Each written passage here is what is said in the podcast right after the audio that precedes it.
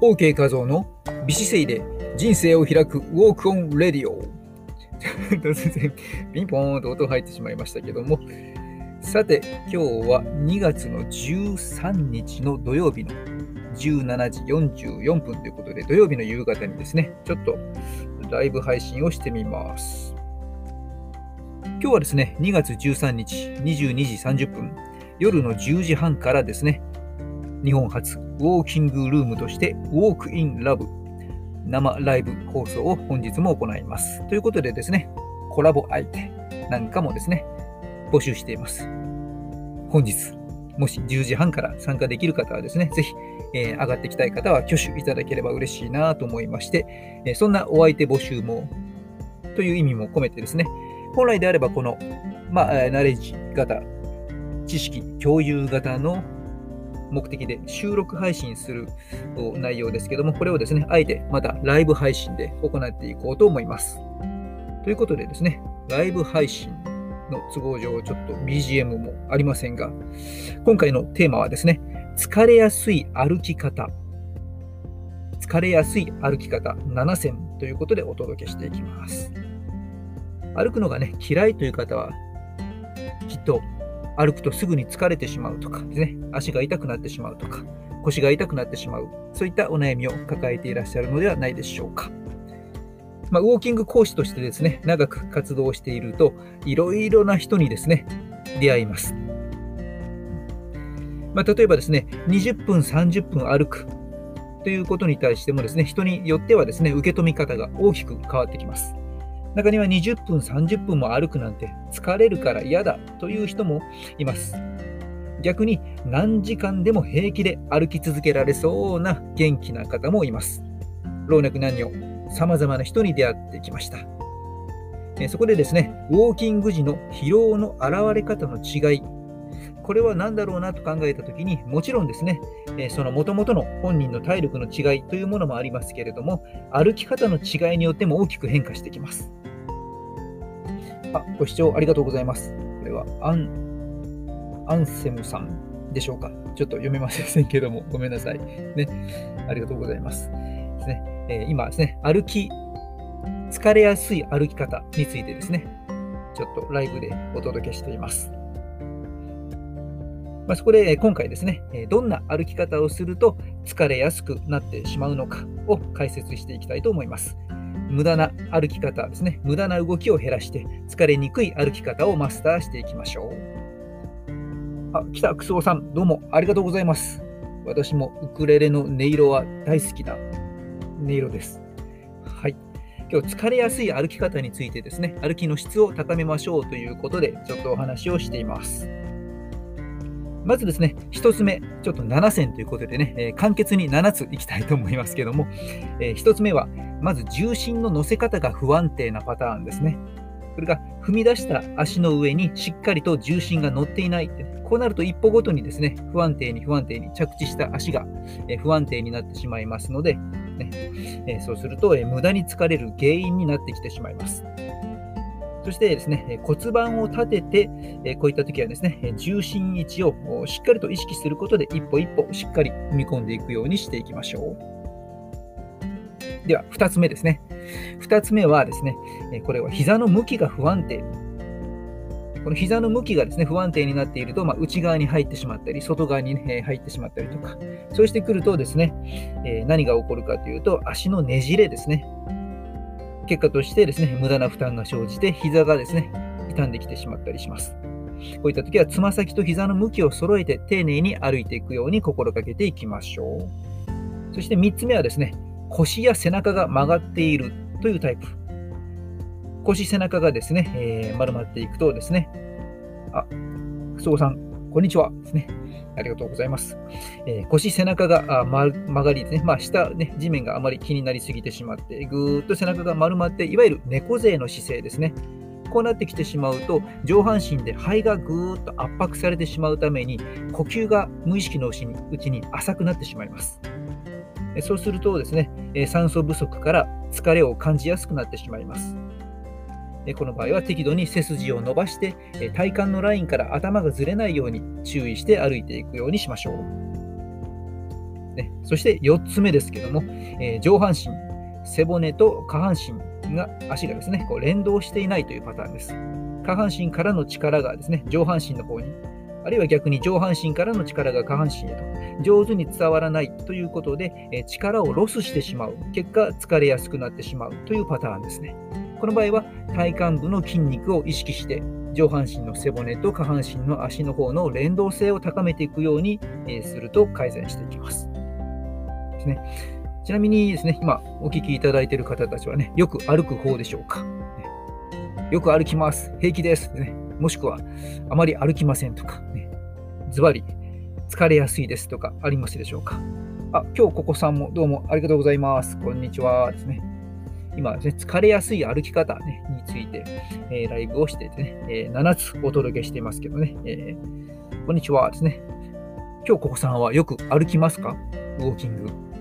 ウォーキング好きの好きだという方はですね、結構たくさん歩かれたりとかですね、嫌いだという方は大体歩き始めるとどうしても疲れてしまう、ね、足が痛くなってしまうというね、えー、ことがおっしゃったりします。で今日はね、疲れやすい歩き方、改善しましょうということで、今、えー、ですね、まず、4つお届けし、どこまで行きましたっけ ?4 つほどお届けしましたっけね。じゃあ今度5つ目です。5つ目は、えー、そもそもの歩幅に無理があるというパターンです。これはですね、歩幅が、あ、はい、歩きますよってね、京子さん、え、ありがとうございます。ですね、じゃあ、しっかり歩けるということで OK ですね。なかなかですね、こう、あまり歩きませんという方は、大体こう、歩くイコール、すごく疲れるから嫌いってね、思われてたりしますので、その原因を探ってですね、えー、まあ、先日もいらっしゃいましたけどねあの、よく疲れてしまうということで、ちょっとですね、ウォーキングのレッスンで歩き方の、えー、改善していったところですね、あ、こんなに気持ちよく歩けるんだと。なんかもっともっとたくさん歩きたくなりましたというね、感想が来たりして。なので、歩き方を変えていくことでですね、歩くというウォーキングそのものに対する価値観的なものもですね、変化していって、歩くのが好きになっていったというね、方も出てきます。まあ、ちょっとポイントに戻ってきますと、5つ目の歩幅ですね。この歩幅が狭すぎたり広すぎたりして、関節や筋肉の負担を増やしてしまいます。えー、ので、歩く道の傾斜とかですね、路面の状況、履物、体力、こういったものに合わせて適切な歩幅を心がけるようにしていきましょう。まあ、基本的にはよくですね、一つの目安として自分の身長をかける0.4から0.5ぐらいの間で表現されることが多かったりしますけども、ですねまあ、あの臨機応変にですね、よくダイエットとかで大股にしましょうなんて言われたりしますけどもですね、当然、ね、雪で雪で凍ってるような路面なんかはね、幅を歩幅を狭くして、前面で着地して転ばないようにということをね、優先するべきになってきますので、まあ、そのね、状態に合わせてですね、歩幅を若干広くしたり、狭くしたり、工夫していくといいですね。で、6個、6つ目ですね。これはですね、ちょっと意外なポイントかもしれませんけども、内股反り腰というやつですね。まあ、どちらかといえばですね、女性に多いような傾向もありますけども、男性もね、決して例外ではなくて、反り腰という腰を必要以上に反りすぎてしまったパターンがあります。で、この反り腰の原因には、実はいろいろな原因がありましてですね、ちょっとまあマニアックな話をすれば、腰の上の方の腰方形筋という、ね、インナーマッスルなんかが凝り固まっていたりとかですね、えー、まあ、あるいは腹筋が弱かったりとかですね、骨盤の角度の問題でいろいろとこう反り腰になりがちなんですけども、えー、今日はですね、実はこの内股というものも反り腰になってますよというね、原因の一つとしてお伝えします。どういうことかと言いますと、内股歩きですね、になっている時というのは、まあ、実際に今もしですね、ラジオ、ラジオ、えー、iPhone でしょうか、携帯電話でしょうか、Android でしょうか。で、このね、お聞きいただいている方、まっすぐ立ち上がってですね、ちょっと内股にしてみていただけるとですね、内股になった時少しお尻が引けるような形でこ股関節がぐっと、ね、少し曲がりやすいと思うんですね。足を内股にしたまま、この骨盤をぐっと立てようとすると少しやりにくい、無理があると。でこれ無意識のうちに内股にしていると、ちょっと骨,、えー、股関節がですね、ぐっと曲がってしまうと。その時骨盤はどうなっているかというと、前に倒れてしまうんですよね。で骨盤の前傾が大きくなりすぎてしまうと、結果どうなるかというと、前に傾いたものを背骨でぐーっとですね、腰椎、腰の部分の背骨でですね、まっすぐに状態を起こそうとするので、腰椎の前腕が必要以上に大きくなってしまうんですね。結果として腰の負担が増えて腰痛の原因になってきます。ので、えー、少し立ってると腰が痛くなるとかですね、歩いているとですね、腰が痛くなってしまうとか、そういう方は、ひょっとしたらこの、ね、内股歩きになっているかもしれませんよ、ね、あるいはこの反り腰の癖がついているかもしれません。なので、えまずつま先の向きに注意して、内股歩きにならないように気をつけていきましょう。では最後ですね、え最後は7つ目のポイントとしてはですね、これは休憩をしないというパターンですね。まあ、長距離歩くとき対象になってきますけども、休憩なしで無理に歩き続けていると、もう疲労困憊というですね、疲労を通り越した状態までいって疲れ切ってしまうと、ちょっとしたことではなかなか回復できなくなってしまいます。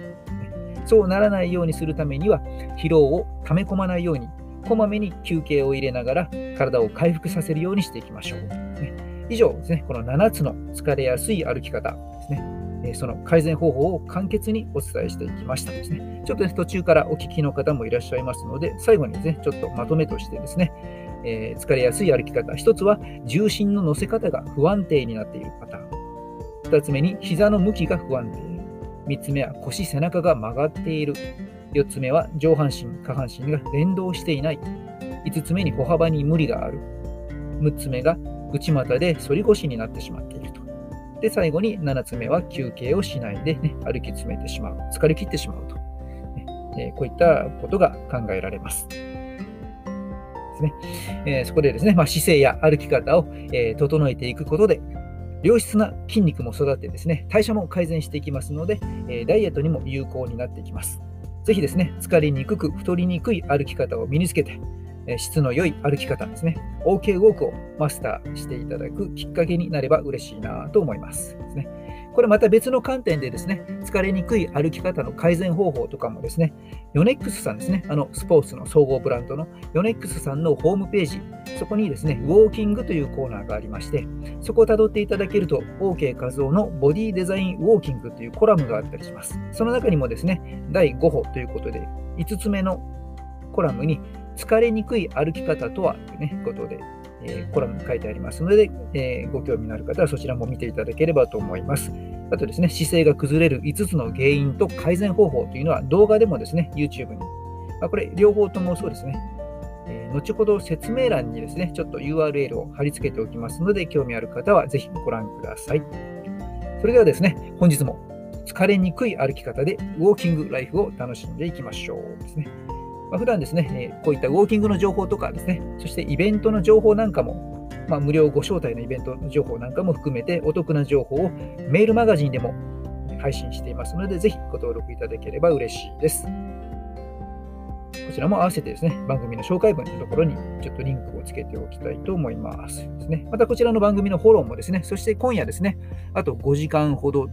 でしょうか、夜の10時半からですね、生ライブ配信で、ウォーキングのですね、ウォークインラブということで、ウォーキングが大好きな方たちと交流するような、